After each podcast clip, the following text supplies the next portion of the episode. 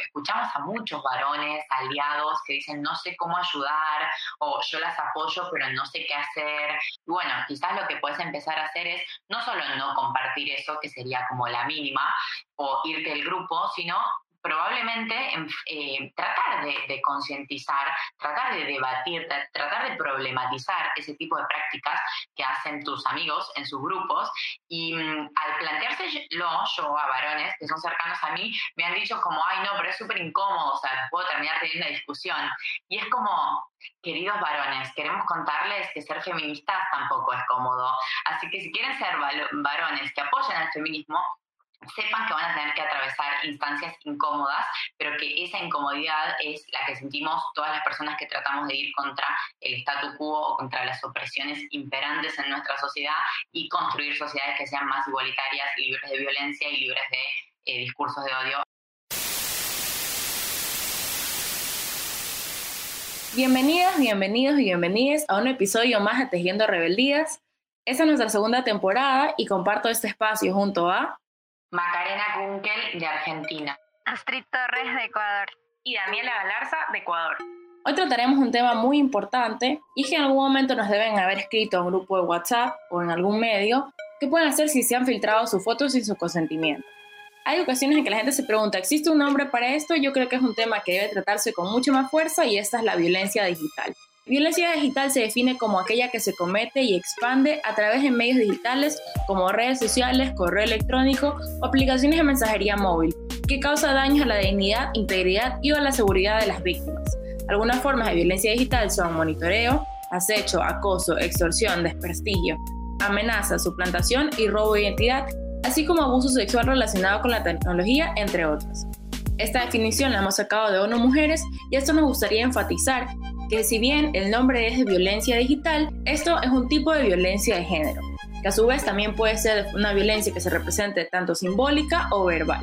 A esto me gustaría preguntarles, ¿en qué situaciones existe o ven ustedes que existe la violencia digital?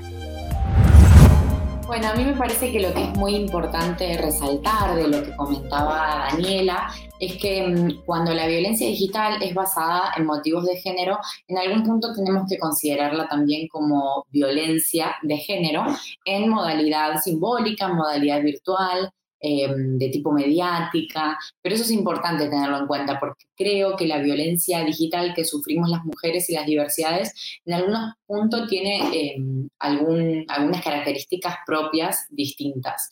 Creo que eso se ve muchísimo, que en los últimos años, a partir de la popularidad y de la, lo masivo que se volvieron las redes sociales, hay muchísimas violencias que pasaron a, a ser distintas, ¿no? A cuando las formas de comunicación eran más interpersonales, no públicas, a través de las cartas o, o de hablar por teléfono, por ejemplo, y la comunicación era más unidireccional de la tele o la radio o los medios gráficos hacia un público. Ahora que contamos con, medios de comunicación eh, digitales, con redes sociales, eh, con un montón de tipos de mensajería instantánea que son eh, como más masivos, como por ejemplo un grupo de WhatsApp y demás, creo que se empezó a complejizar muchísimo y que también eso complejiza la forma en la que se ejerce la, la violencia, ¿no? Y que este concepto de violencia digital quizás hace 30 años no lo teníamos porque no existían las mismas formas de comunicación digital. En ese sentido, a mí en lo personal me gustaría centrarme un poco en la violencia digital que sufren las mujeres que están en política, porque me dediqué durante todo el año 2019, que hubo elecciones en Argentina, a monitorear eso. Y mm, esto es un concepto que, surgió en principio en inglés, Violence Against Women in Politics. A partir de ahí salió un movimiento que es Women Against eh, Violence eh, in Elections, algo así, eh, WAVE, que son espacios que lo que empezaron a hacer es visibilizar el tipo de violencia específica que sufren las mujeres que están expuestas públicamente, mediáticamente, por decidir presentarse a una candidatura o ocupar un cargo público. Está además aclarar que en realidad la violencia digital la puede sufrir cualquier mujer aunque no sea conocida, pero lo que mm, eh, vi al monitorear durante un año entero estas cuestiones es que la forma en la que se abordan las diferencias ideológicas o, la oposición a una determinada figura política entre varones y mujeres es completamente distinta. Y particularmente cuando una mujer decide exponerse para candidatearse o para ser una figura pública política, se expone a muchísima más violencia que un varón. Entonces, lo que veíamos es que en las distintas redes sociales eso cambia, por ejemplo, Twitter es mucho más anónimo porque pueden nombrar a la persona sin etiquetarla, entonces esa persona no puede hacer nada para borrar lo que se escribió, a diferencia de eh, Instagram o Facebook, en los que en muchos casos los community managers borran todo y no lo podemos monitorear.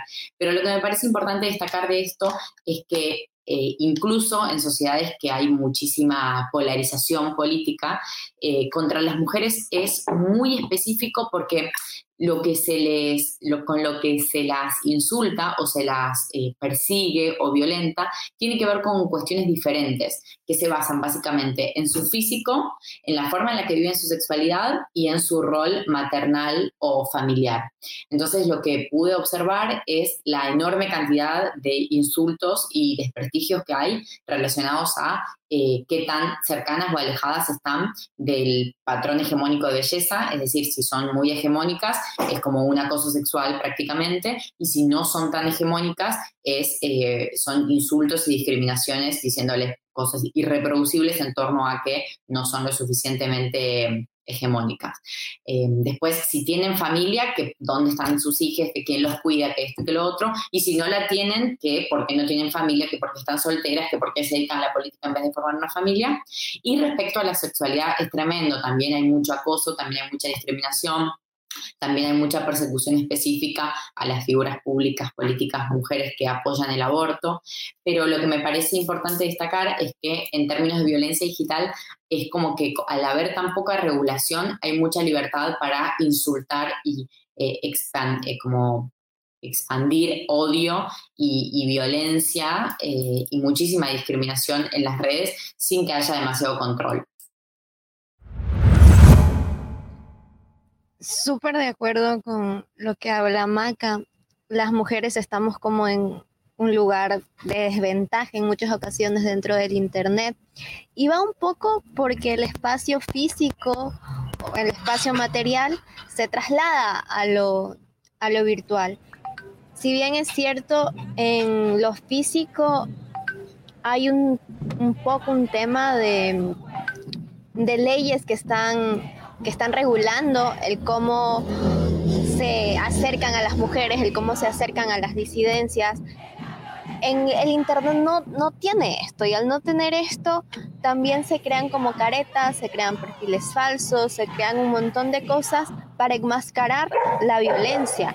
Y muchas ocasiones las mujeres políticas, como hablaba Maca, están expuestas a que no debatan con argumentos en las redes sociales con ellas, sino más bien con insultos, con formas violentas y con discursos de odio. Y ese para mí es uno de los principales problemas que encontramos en la red, es que hay una facilidad para reproducir discursos de odio basados en desinformación, pero que si bien es cierto, sí generan ciertos entramados en las personas. Las personas empiezan a creer cosas y esto se va un poco a través de, la moral. Yendo un poco más al tema de, la, del tipo de violencia digital que quería hablar, es cuando se genera una relación de poder entre el hombre y la mujer a través de chantajes, decir, mira, tengo estas fotos y las voy a publicar y voy a arruinar completamente tu vida y hay como todo una, un, un, conjunto de miedo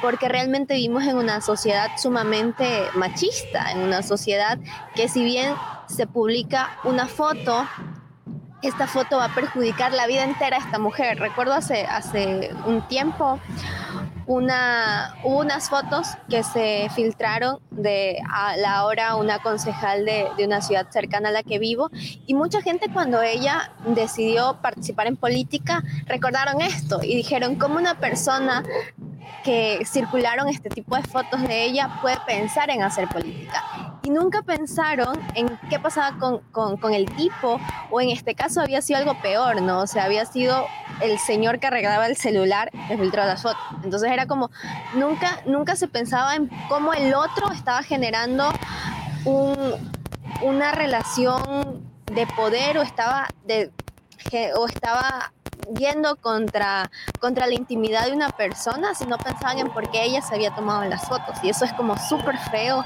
Y creo que el, tema de la violencia digital, al no hablarse tanto, todavía existen muchos tabúes, existen muchas preguntas sobre qué es esto, ¿no? Pero realmente la violencia digital es algo que afecta mucho. Muchas mujeres no terminan relaciones por miedo a, que publiquen fotos, a que, a que manden imágenes de ella, videos, y esto es sumamente grave porque estamos diciendo que una sociedad que juzga este tipo de cosas y no juzga al agresor está de una manera ayudando a que este agresor continúe reproduciendo la violencia, porque las mujeres se quedan ahí diciendo, no, es que tengo que primero ver cómo borro esas fotos de todos los medios posibles que tiene este man, porque si no, de ley publica y arruina mi vida profesional, porque siempre se anda vinculando lo personal con lo profesional y esto está bastante bastante feo, ¿no? Y a mí me parece importante que haya un tipo de regulación para que esto se pueda nombrar así como los feminicidios se nombran, creo que la violencia digital también debe tener algún tipo de normativa jurídica que permita nombrarse y que permita que se dialogue esto a nivel social, porque creo que lo primero es que se genere como el señalamiento social que va a contribuir a lo, legal, porque el mayor problema de la violencia digital es esta penalización social que existe. Comparto totalmente contigo, Cori, creo que has hecho un énfasis muy, muy importante que es siempre se juzga a la víctima y no al agresor, ¿no? O sea, en varios casos que ya hemos tratado en diferentes temporadas, eh, sigue saliendo muchísimo ese tema. Y es que sí, eh, para, para hacer fuerza, ¿no? A lo que hemos estado diciendo, ese tipo de conductas atentan contra la intimidad sexual sin el consentimiento o lo hacen mediante engaño, como mencionabas.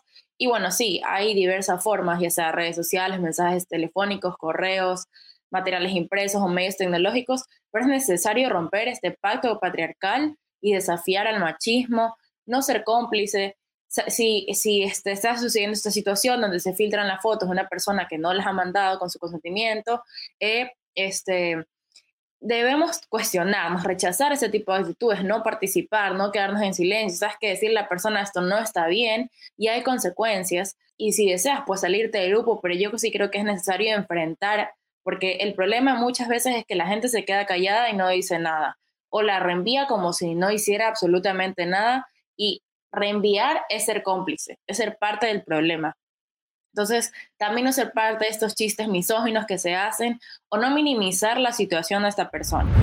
Totalmente de acuerdo con lo que dicen mis compañeras. Me parece que es muy importante eh, también que esto interpele y se lo planteemos a los varones, porque en muchos casos parte de la violencia digital se da con la difusión de contenido no autorizado por parte de varones y sabemos que al menos en Argentina esa es una dinámica muy propia de los grupos de WhatsApp de varones y mm, creo que es un problema, y creo que es un problema porque escuchamos a muchos varones aliados que dicen no sé cómo ayudar o yo las apoyo pero no sé qué hacer. Y bueno, quizás lo que puedes empezar a hacer es no solo no compartir eso, que sería como la mínima, o irte del grupo, sino probablemente eh, tratar de, concientizar, tratar de debatir, tratar de problematizar ese tipo de prácticas que hacen tus amigos en sus grupos. Y mm, al planteárselo yo a varones que son cercanos a mí, me han dicho como, ay, no, pero es súper incómodo, o sea, puedo terminar teniendo una discusión. Y es como, queridos varones, queremos contarles que ser feministas tampoco es cómodo. Así que si quieren ser varones que apoyen al feminismo, sepan que van a tener que atravesar instancias incómodas, pero que esa incomodidad es la que sentimos todas las personas que tratamos de ir contra el statu quo o contra las opresiones imperantes en nuestra sociedad y construir sociedades que sean más igualitarias, libres de violencia y libres de eh, discursos de odio. Así que los invitamos a comprometerse y atravesar esas situaciones incómodas que indefectiblemente tienen que existir.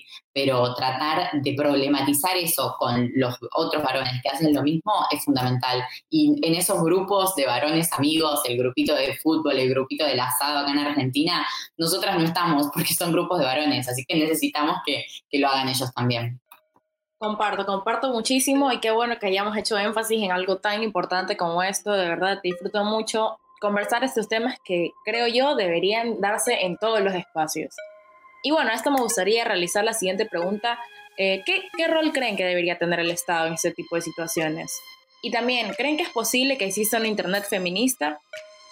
A mí me parece fundamental que se regule em, cómo actuamos en las redes. Me parece que es propio de la época pensar que así como otras actitudes y otras acciones que tenemos en nuestra vida cotidiana tienen, tienen sus consecuencias y tienen sus legislaciones que las regulan y tienen sus medidas que toman los estados, que toma el Poder Judicial ante el incumplimiento. Me parece que en términos digitales debiera pasar lo mismo porque vivimos en el siglo XXI y como venimos comentando, hay muchas cosas que vivimos a través de lo digital y que entonces no regular eso y no regular qué se puede hacer y qué no se puede hacer como sucede en otros ámbitos no digitales es en algún punto todavía no habernos puesto al día con el rol y la centralidad que tienen en nuestra vida lo digital. Por eso no, no, tengo una respuesta sobre cómo tendrían que ser esas regulaciones, pero sí creo que mm, ese tipo de regulaciones que se encaren en Argentina todavía no hay una legislación integral a nivel nacional que aborde cómo es cómo son las interacciones digitales, pero sí me parece importante que esa posible regulación tenga una perspectiva feminista, tenga una mirada de género que la atraviese y que en algún punto tome en cuenta que también en el ámbito digital la violencia contra las mujeres y contra las diversidades es exacerbada y tiene particularidades distintas a las que sufren los varones cis heterosexuales. Sí, total, estoy como muy de acuerdo con lo que dice Maca. Yo creo que si no se regula lo digital es como que no estuviéramos regulando el mundo físico en el que estamos interactuando, porque realmente lo digital es como una extensión, es un espacio habitado, territorializado, un espacio de disputa, donde se está generando mucha interacción y donde se están moviendo discursos y formas de ver la vida. Y al haber ahí personas que están habitando desde, desde la violencia creo que es preocupante y creo que el Estado debe asumir ese rol, el rol de ver cómo lo hace. Creo que no hay la respuesta ahora ideal de cómo lo hace, de cómo, cómo lo debe hacer el Estado, pero creo que eso implicaría un debate entre las organizaciones feministas, entre los distintos sectores, para generar unas normas jurídicas que protejan. De ahí yo creo que sí es posible tener un Internet feminista. Creo que de hecho el movimiento, los movimientos feministas han estado habitando lo digital y han estado también creando y encontrando protocolos de seguridad, formas de cuidarse, formas de autocuidado que son como muy importantes en el mundo del quehacer, del feminismo, porque estamos siempre diciendo cosas que interpelan las estructuras de poder, que interpelan a las personas con privilegios. Entonces creo que el feminismo está encontrando eso. Para el feminismo la violencia digital es sumamente importante, lo están nombrando, lo están visibilizando constantemente y creo que la disputa es vital para poder construir este espacio o este, este ecosistema digital seguro, porque en este ecosistema se puede ver todo lo que se ve en el ecosistema físico. Se, se, siguen reproduciendo violencias, pero también las disputas son sumamente importantes para posicionar nuestras ideas y también que se pueda erradicar la violencia que, que va direccionada en este caso a las mujeres. Me encantaría sumar algo respecto a lo de la Internet feminista. Creo que es un concepto muy novedoso el que plantea Cori y, que es algo que tenemos que empezar a impulsar y hablar más, más, desde los feminismos. Hay una asociación que es la Asociación para el Progreso de las Comunicaciones, APC, que a partir de 2014 empezó a hablar de la Internet feminista, la construcción de una Internet feminista que tendría como objetivo trabajar para empoderar a más mujeres y personas de la diversidad sexual para disfrutar plenamente de nuestros derechos, para participar en el placer, en el juego y desmantelar el patriarcado a través de Internet y de lo digital. Y para eso plantean que tiene que haber cinco principios para el Internet feminista. Y creo que, que son muy interesantes para pensarlos así. Los principios son el acceso a Internet, los movimientos y participación pública de los feminismos, la economía de los recursos digitales, la libertad de expresión y la agencia. Así que, bueno, a quien le interese, les invito a, leer más sobre esta propuesta de los principios de, Internet feminista y aportar desde nuestros lugares para la construcción de ese ámbito feminista en Internet. Buenísimo. Sí, yo también comparto algo que se ha mencionado, es que sí, no tenemos herramientas legales para atender a la violencia digital y creo yo esto es gravísimo. Me gustaría detallar un poco el caso de Ecuador, eh, que es algo que no se resuelve a nivel penal debido a que el sistema judicial no identifica dichas agresiones como violencia a la mujer, o como violencia digital tampoco. Entonces en lo legal eh, no existe el término de violencia digital, tampoco violencia de género. Entonces no se puede registrar algo que no existe. Ahí la forma en que se hace aquí en Ecuador y que se ha estado como presionando es que se, realice la denuncia como un delito de extorsión y eh, cualquier persona física que sea objeto, tentativa o hecho consumado de fraude o extorsión telefónica pero no hay un nombre para eso. Entonces yo sí creo que se debería reconocer la violencia de género y la violencia digital y debería tipificarse para poder realizar las denuncias respectivas, que existan consecuencias para este tipo de acciones y sobre todo un proceso legal efectivo que no revictimice. Creo que es importante y como ya lo hemos mencionado, cuestionarse, no quedarse en silencio frente a la violencia digital. Y bueno, eso también creo que es importante mencionar. ¿Qué hacer? ¿Qué hacer si me ocurre un caso de violencia digital? ¿Cómo yo puedo accionar? Si bien algo que, que he podido leer es que lo primero que uno desea es que estas imágenes o el contenido ya no esté en redes. Lo primero que hay que hacer para poder realizar una denuncia es tener pruebas, porque van a solicitar evidencias. Entonces, tomar capturas de pantallas, ya sea de mensajes de texto, o notas de voz, o videos, o correos, imágenes, tener todo ese contenido antes de que se elimine para poder realizar la denuncia respectiva. Y bueno, en cuanto a el Internet feminista, comparto totalmente eh, con mis compañeras deberíamos tener estos espacios seguros, como ya se mencionó, que garanticen nuestros derechos.